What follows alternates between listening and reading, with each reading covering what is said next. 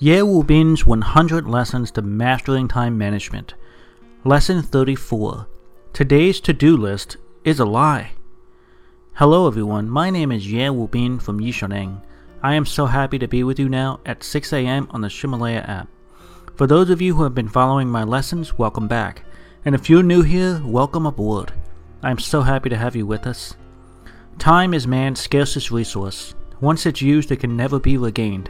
So if you're not using your time effectively, or if the time you are spending is only getting you further away from your dreams in life, then stay with me. Listen a while, and I am confident I can help open your eyes to a new path that will get you closer to your dreams. I want to remind you that there are 100 classes in this album, and every class lasts about 6 minutes. It is updated at 6 a.m. New York City time each morning. In today's lecture, I want to help you throw away a concept you have grown up believing and get rid of backwards thinking about how to balance your work and life. Today's topic is today's to do list is a lie. Many people, like you, feel like they can effectively manage their time using a standard list. When someone tells me this, I often ask, When are the items on your list due?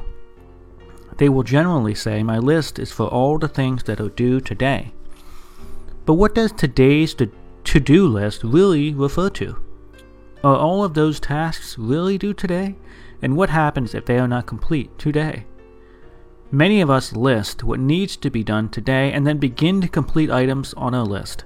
But if we look back over our activities each day and actually assess how we did, we will see that we often choose which activities we want to accomplish and delay or defer activities that we don't want to complete. In truth, then, the activities we most need to complete today don't get finished. Instead, we complete the less important and more convenient tasks. Then, each night, you will develop a feeling of mild failure because you will not have accomplished the most important tasks each day. This is the procrastinator's mentality. You'll tell yourself that you'll finish these important tasks tomorrow. But a strange thing happens. Each new day, we will create a new list, and the process will begin all over again of completing new and equally less important tasks. So, how many to do lists have you actually created over the course of a week? Four, six, eight? If you're creating multiple to do lists each day, then what is the point of the list in the first place? Aren't you just shifting the tasks from one list to a list to another list instead of understanding its priority and completing it accordingly? When things are scheduled to be done today are not finished accordingly, you have essentially failed to deliver on your promise. How do we solve this problem?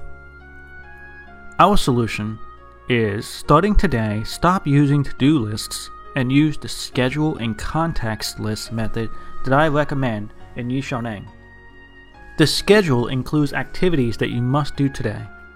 There is a real difference between the to do list and the schedule, which is this only a few number of things can be written on the schedule. Each and every day, you only have a few half hour and hour long time slots, so you must prioritize and plan carefully. For example, the meeting that must take place from 9 o'clock to 10 o'clock, or the meeting with friends at 12 o'clock. We call these scheduled events. The Yishaneng method requires that we categorize activities that must be done on a specific day in a list that is organized by days. Items that must be completed in the near future, say a few days to a week, in a list of items that should be completed in the next week or so. The key is that it's not limited to one or two days in that list. Can you see how the items that need to be completed today are segregated or separated from the items that should be completed in a week? We suggest that you use the classification of a week initially before moving on to greater organization groups like months or years.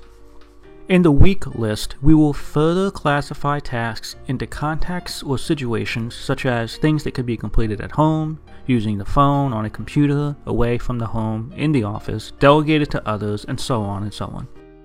We call these classifications contexts. Scheduled transactions are one day only. while situational transactions are long term. Why should we do this? What are the advantages? You'll find that your schedule is demanding and specific, but your list is flexible and adaptable. Adaptable to the changing needs of each day. Items on the schedule must be completed at their scheduled time. If you decide not to do it, either on purpose or by accident, that it should be promptly deleted. If you're making decisions to complete or not complete a task that has been scheduled, then it was improperly scheduled in the first place. It should have been a contextual task on your flexible list. Always prioritize the important things first. However, you must always be prepared to complete unexpected tasks, and your time management methodology must be flexible enough to accept emergencies into your approach. When we do not complete a task on the day it was scheduled, or when we don't schedule a task for a specific day that needs to be scheduled due to a deadline, then we will feel the procrastinator's mentality of delay. However, when we put tasks on lists that are flexible and adaptable as needed, then we feel better about what we have accomplished each day. Steady accomplishment of needed tasks helps us to maintain focus and efficiency. Therefore, this method is perfect. Today's to do list is a lie. By putting tasks on the to do list that don't actually need to be completed today, we create mental anguish and anxiety. Instead, use calendars with only those select few tasks that have specific deadlines or specific needs to be completed at particular times. Use the flexible inventory classification system with the vast majority of your tasks to manage your daily routines. Your tasks will then be appropriately organized so you can complete them most effectively. At this time, I want to answer a few questions that my listeners have been asking me. Many people ask, Do you charge money for your course? The answer is we at Yishaneng have set up a series of training courses for time management in various cities. In China, we have opened more than 300 classroom courses over the past three years. Please contact us to learn about the fee for each course as they vary. Our time management course is regarded as the most practical and acclaimed course in China for time management, and customer satisfaction is extremely high. No other time management course has had as many classes as ours has. Unlike other courses, we at Yishaneng focus exclusively on time management. We focus solely on this topic so that you have the best information. More importantly, we help you learn time management so that you develop habits that produce good, healthy, and efficient lifestyles. Every month, we will have five time management courses in different cities in China.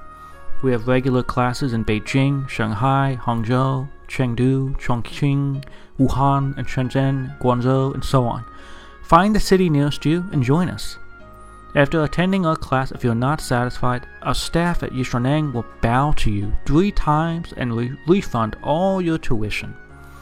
So far, we have served tens of thousands of students and have not received a single request to refund the money because the satisfaction of our courses is so high. Each course is two days long. Sign up today. You'll regret it if you do not come. But you'll regret it even more if you come in the future and realize you could have learned so much and changed your life so much sooner. These audio lessons are translated by Yishaneng's partner Cece and then recorded by her husband Justin. I wish you great success today. See you tomorrow.